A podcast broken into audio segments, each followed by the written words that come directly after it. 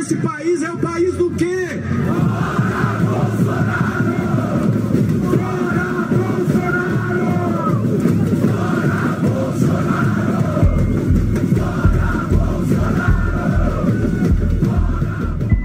O branco foi a cor mais vista no protesto que pediu o impeachment do presidente Jair Bolsonaro neste último domingo. Essa foi uma decisão dos organizadores dos atos. Tudo isso para se diferenciar do verde amarelo da bandeira do Brasil, que já está associado ao movimento bolsonarista, e também do vermelho, ligado à esquerda e ao ex-presidente Lula. As manifestações ocorreram em pelo menos 15 capitais. Foram coordenadas por grupos de centro-direita, como MBL, Vem Pra Rua e Livres foi o primeiro protesto pelo impeachment de Bolsonaro encabeçado por esses movimentos, que ganharam projeção durante a campanha pelo impedimento de Dilma Rousseff em 2016.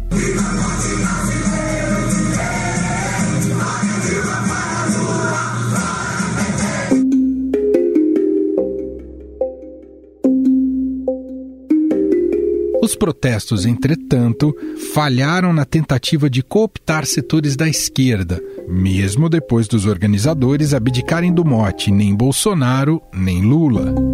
Mesmo assim, a frase estava presente em muitos cartazes, banners e até num inflável chamado Pichuleco, com caricaturas dos dois presidentes abraçados, Lula com roupa de prisioneiro e Bolsonaro numa camisa de força.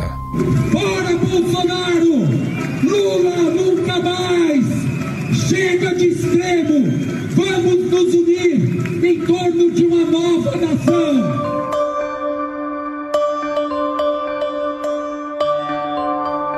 Partidos PT e PSOL não aderiram aos atos. Já o PDT de São Paulo e algumas centrais sindicais anunciaram apoio às manifestações a Avenida Paulista em São Paulo reuniu o maior público, com cerca de 6 mil pessoas, número bem menor do que os 125 mil registrados nas manifestações pró-governo do feriado de 7 de setembro.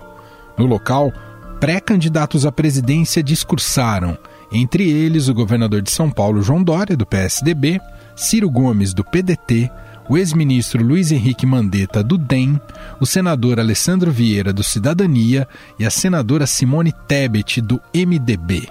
O protesto teve direito até a dancinha do governador João Dória, ao som de música contra o presidente Bolsonaro. Tirar o Bolsonaro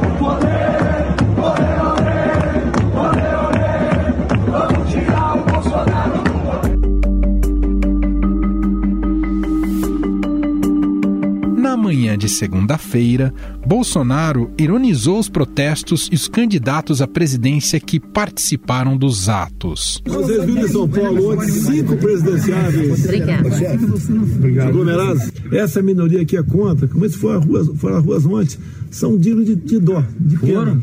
Não vão me tirar daqui com isso, mas de jeito nenhum, de jeito nenhum.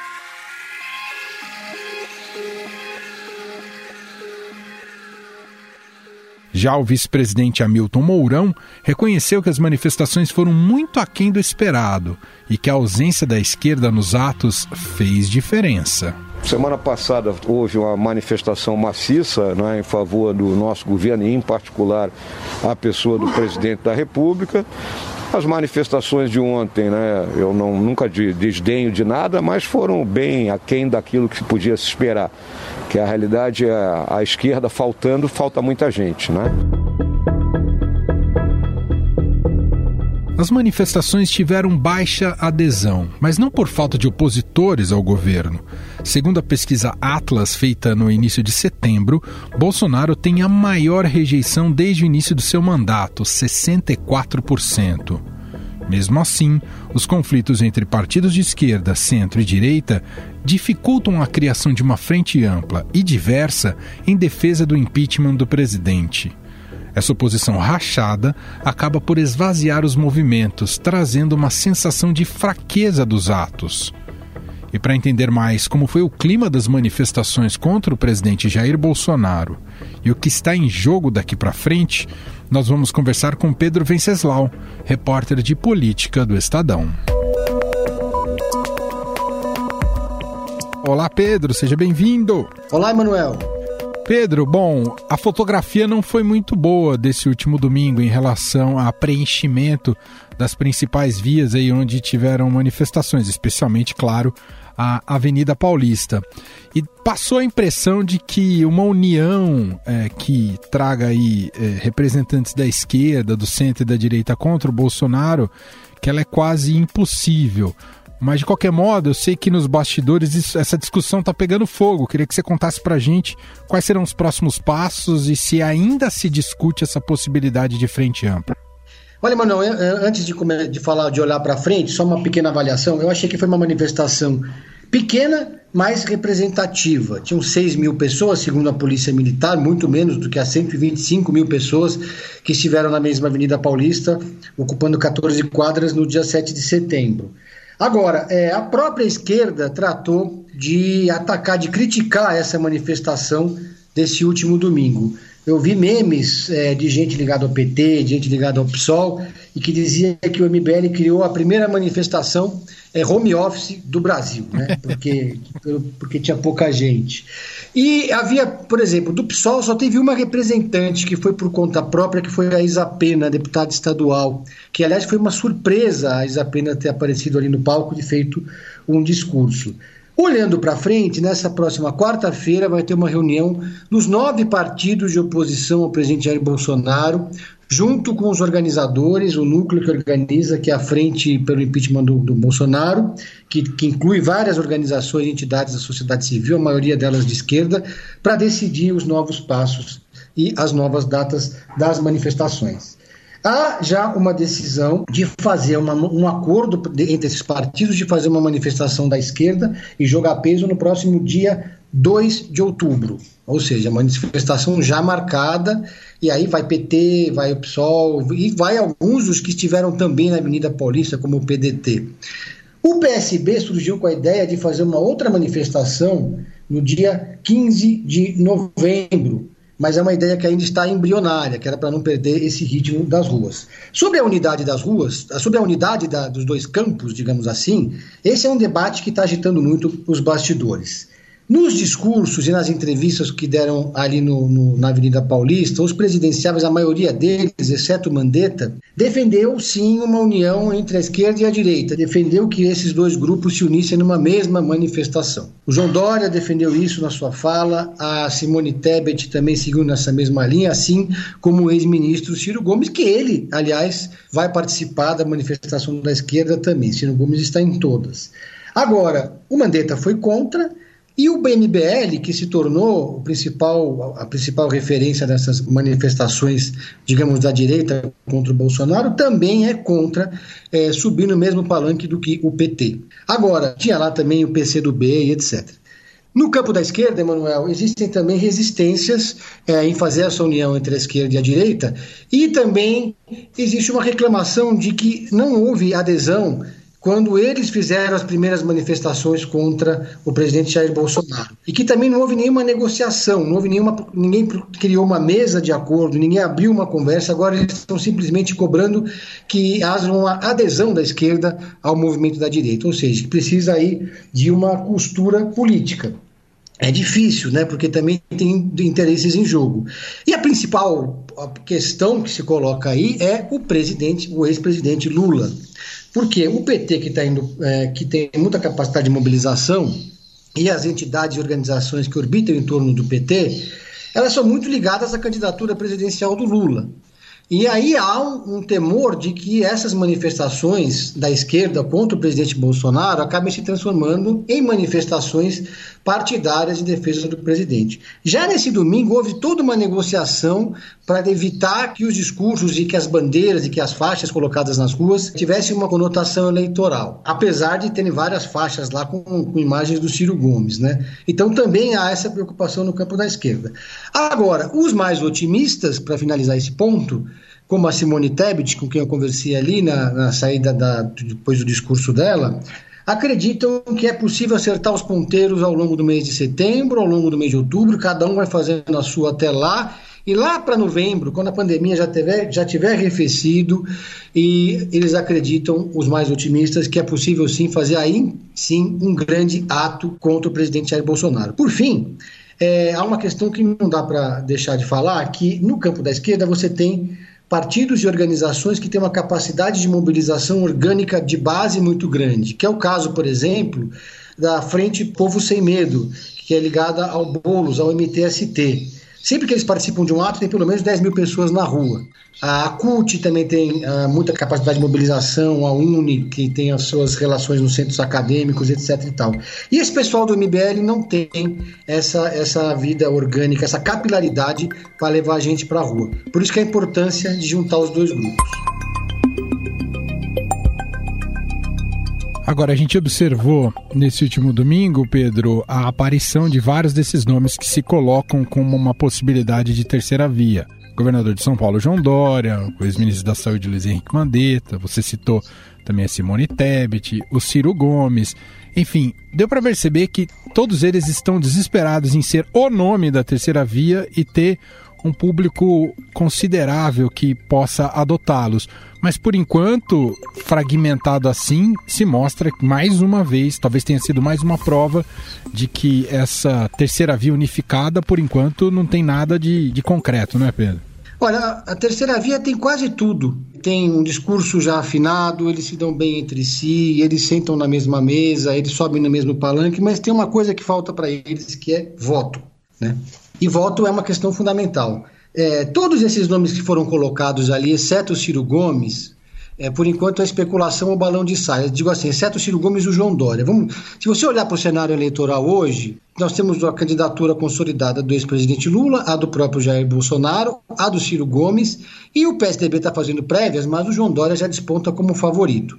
Esses sim, provavelmente serão candidatos em 2022.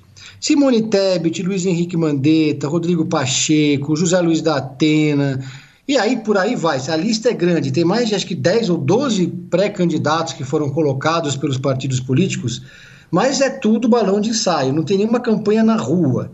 Esses que eu citei, Emanuel, ele já tem marqueteiro trabalhando, ele já tem equipe de redes sociais, eles já estão viajando o Brasil, eles já estão fazendo um trabalho de pré-candidato. Né? Desses que eu citei, o Ciro Gomes e o João Dória foram que mais mobilizaram as pessoas ali na Avenida Paulista. Aliás, um parênteses para a participação do João Dória, que foi decidida no último minuto, né? Em cima ali, é, ninguém sabia que ele iria. Eu desconfiei quando eu cheguei, no, subi no carro de som do, do, do MBL e vi ali o marqueteiro dele, que era o Daniel Braga. Falei, o que, que ele está fazendo aqui, né? Aí começou essa especulação, vários auxiliares do João Dória foram contra ele, ele ir para a Avenida Paulista, havia um, um temor que ele fosse vaiado, e outros auxiliares defendiam que ele fosse. Ele foi e acabou dando tudo certo, ele fez o discurso mais longo, é, e aí se mostrou ali uma afinidade muito grande, inclusive, com o MBL. Então, é, é claro que todos esses pré-candidatos, inclusive os que, são, que já estão em campo, vão tentar surfar na onda anti-Bolsonaro pelo viés da direita. Mas até agora não tem nenhum nome que tenha catalisado esse sentimento. Muito bem. Esse é Pedro Venceslau, repórter de política do Estadão, participando aqui com a gente mais uma vez. Obrigado, viu, Pedro? Obrigado, um abraço a todos.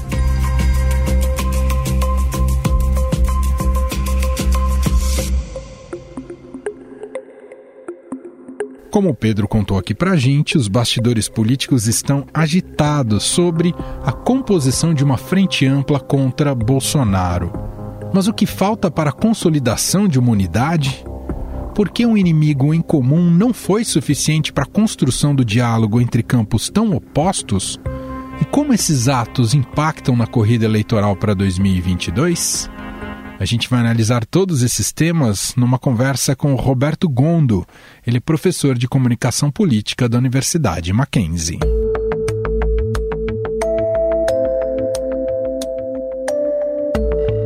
Tudo bem, Gondo? Seja bem-vindo. Obrigado, Emanuel. Olá, pessoal, como estão? Tudo bem por aqui. Professor, as manifestações deste último domingo deixaram claro que há uma união entre direita e esquerda, a direita e esquerda contra o Bolsonaro, se mostra muito difícil ou até inviável? É, na verdade, o que aconteceu, né, e, e nessas últimas manifestações ficou bem evidente, vai ser uma grande confusão na terceira via das eleições para 2022. E não obstante essa bagunça agora entre centro-direita, centro-esquerda, uma tentativa de proteção né, de segundo turno, que é no caso as manifestações de esquerdas preponderantemente para tentar levar o Lula ao segundo turno, que no fim das contas pode favorecer para o Bolsonaro, né, favorece para uma tentativa de reeleição do governo atual. O que nós temos que entender é que quanto mais fragmentada é uma disputa eleitoral, principalmente numa terceira via, onde tem dois elementos de polarização muito forte, dois elementos muito fortes de uma polarização, a tendência é você não ter muita mudança no cenário. Quer dizer, você tem uma terceira via que não consegue, unida, fazer uma diferença. Mas por que, eu estou falando de esquerda, sendo que o Lula já seria um ator do segundo turno? Né? Porque, na verdade, o fenômeno do que seria o antibolsonarismo se enfraquece. E aí as manifestações elas vão se perdendo no meio do caminho, tanto que o próprio Planalto acabou criando mecanismos para tentar é, satirizar né, ou dar um desdém em cima das manifestações promovidas pelo MBL agora no último dia 2. O MBL quis usar até a imagem do transmitir a ideia e a sensação de um novo diretas já, né? Essa capacidade de, de uma união mais ampla, né? No, no espectro ideológico e partidário. Se a gente olhar para a fotografia do atual momento, se mostrou é quase impossível, professor. Na verdade, o que aconteceu com o MBL, com o MBL ele tem uma situação de um histórico recente de apoio ao governo, né? Então ele tem uma fragilidade, nos, nós que chamamos de teto de vidro, na hora de você fazer engajamentos políticos. É óbvio que ele está tentando mobilizar as pessoas que são descontentes com o governo Bolsonaro. Mas o que aconteceu, a meu ver, observando das manifestações do dia 7, de toda a situação que degringolou durante a semana. No meio da semana, a Carta à Nação promovida na articulação do Temer com Bolsonaro e Alexandre de Moraes também no contato entre eles, acabou criando um mecanismo que foi muito curto, né, Manuel? Quer dizer, você tentar mobilizar o movimento, a ideia até parece interessante, quer dizer, olha, vamos tentar todos nos unir para fazer uma manifestação contra o governo Bolsonaro, né? Mas foi um tempo muito curto. E, obviamente, nós sabemos que quando uma manifestação ela é exposta dessa forma, já com fragilidade, com uma pouca quantidade de público, ela vai perdendo a credibilidade né, no decorrer das semanas e dos meses. E veja, nós estamos ainda bem distante do pleito de 2022. Né? Então, quer dizer, desgastar nesse momento pode ter um enfraquecimento nas articulações com os outros grupos políticos. Né? E isso acho que o MBL acabou meio que sendo precipitado nas articulações do dia 12. Quer dizer, esse, esse certo constrangimento acabou sendo transferido para esses candidatos que se colocam como terceira via, Dória, Mandetta, Ciro Gomes, Tebet. Pouco eles emprestaram esse mau desempenho das manifestações desse último domingo? Eu vejo que foi mais uma questão de tempo, viu, Manuel? Acho que se eles tivessem organizado a mesma manifestação daqui duas semanas, por exemplo, quer dizer, tendo dois, duas, três semanas para o engajamento, fazendo, usando o digital, né, usando as redes, com um convite maior dentro de uma união, uma unificação contrária ao governo Bolsonaro, talvez não batesse tantas pessoas assim, mas certamente seria mais forte do que foi. Foi uma situação muito de improviso. E esse improviso nunca é positivo quando você está se tratando de construção de uma imagem, né? principalmente desse eleitor, que é o eleitor que ele ainda está indefinido ele não sabe se vai para a esquerda, não sabe se ele vai continuar numa eleição com o governo Bolsonaro, enfim, então ele começa a, a, a ficar perdido, né? E aí, obviamente, todos os pré-candidatos já começam a ficar preocupados dentro dessa dinâmica. A tendência da esquerda, da militância mais radical, né? Nós estamos falando de PSOL e partidos mais radicais, do próprio PT, é tentar se afastar ao máximo de, uma, de um movimento desse até para poder tentar, em primeiro momento, blindar o Lula como, se, como um interlocutor do segundo turno, sendo que está liderando as pesquisas de intenção de voto. Né? O senhor acredita que essa máxima utilizada pelo MBL, o nem Lula nem Bolsonaro, a frase em si, o sentido dela, nem Lula nem Bolsonaro, isso vai ter apelo para as eleições de 22? Eu acho que sim. Eu acho que a frase, o sentido dela, de uma formação de uma terceira via, é uma estratégia que é conduzida na maior parte dos países democráticos. Tem, você vai contra a polarização, né? Nenhum nem outro de dois personagens que já têm um histórico provado de gestão. Né? O Lula, inclusive, com oito anos de mandato e o PT considerando bem mais com o período Dilma. Então, quer dizer, a lógica ela é, ela é correta de uma terceira via, mas os movimentos não podem ser tão equivocados ou precipitados dessa forma, senão fica uma conotação amadora e fragmenta, né? É, esses grupos políticos numa articulação mais fortalecida aí para uma disputa eleitoral. Senão a terceira via vai ficar uma terceira via totalmente quebrada, que não vai ter força nenhuma e, obviamente, a polarização ela se perpetua, né?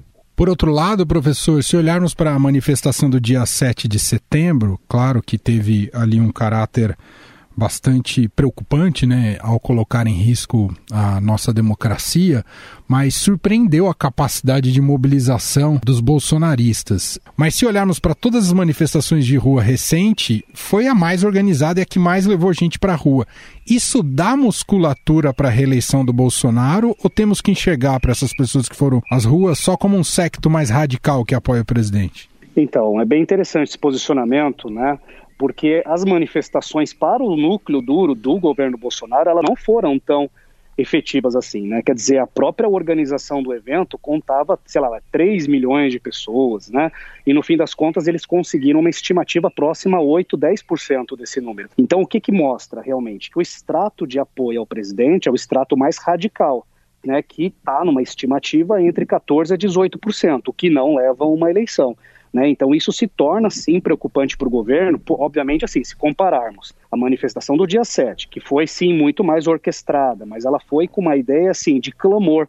O Bolsonaro se colocar numa situação até contra a sua própria militância mais radical no meio da semana, né? Quer dizer, foi um ponto extremamente inflexão muito complexa para o governo, porque no fim das contas o que se imaginava é que você teria 2, 3, 2, 3 milhões de pessoas na rua, algo inflamado, a ponto até de estimular, obviamente, qualquer tipo de tentativa ou intervencionista, ou de repente de tentar, obviamente, hostilizar os outros poderes de uma forma mais efetiva. E durante a semana nós percebemos que isso não gerou é, um efeito esperado. Né? Agora, se compara com a do dia 12, é bem menor.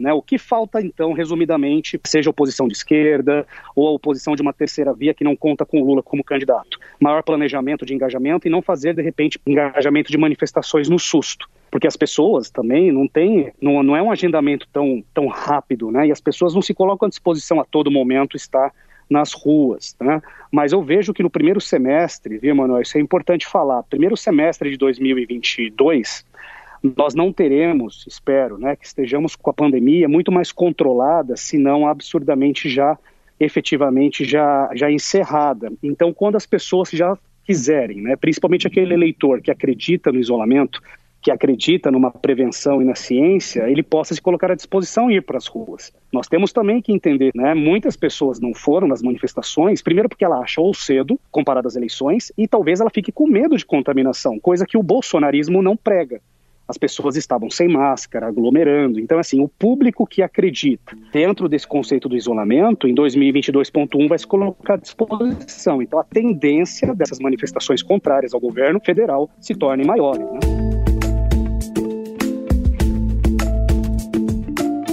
Para a gente concluir, professor, estrategicamente para o PT, né, que tem um candidato até agora é, muito forte, que tem recall né, e que está liderando as pesquisas, é mais prudente estrategicamente manter um certo distanciamento em relação ao impeachment, ao pedido de impeachment do Bolsonaro?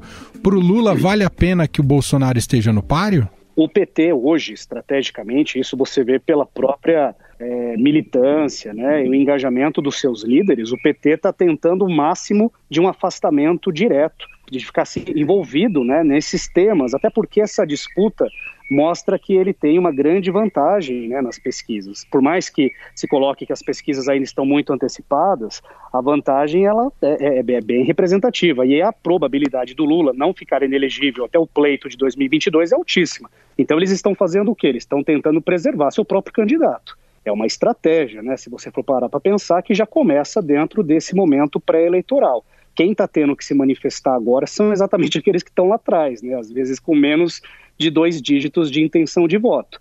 Então eu vejo o PT um PT muito precavido, né? Um PT tentando se consolidar como sendo o segundo turno e a outra vaga da disputa que fique para a terceira via, e o governo Bolsonaro. Pelo menos isso que está sendo demonstrado aí nas últimas semanas. Mas estamos dentro de uma política brasileira, né, Manuel? Então, toda semana é uma surpresa, toda semana tem uma novidade para se discutir, mas pelo menos que nós tenhamos sempre esse senso democrático aí de ter o direito de expressão, de análise e de integração aí para a melhoria da sociedade, né? Muito bem, Roberto Gondo, professor de comunicação política da Universidade Mackenzie, gentilmente mais uma vez batendo esse papo aqui com a gente no podcast. Obrigado, Rio Gondo. Eu que agradeço, um forte abraço para todos. Estadão Notícias. Este foi o Estadão Notícias de hoje, terça-feira, dia 14 de setembro de 2021. A apresentação foi minha, Emanuel Bonfim. Na produção, edição e roteiro, Jefferson Perleberg, Ana Paula Niederauer e Júlia Corá. A montagem é de Moacir Biasi e o diretor de jornalismo do Grupo Estado, João Fábio Caminuto. Para mandar o seu comentário e sugestão, nosso e-mail é podcast@estadão.com. Um abraço para você e até mais.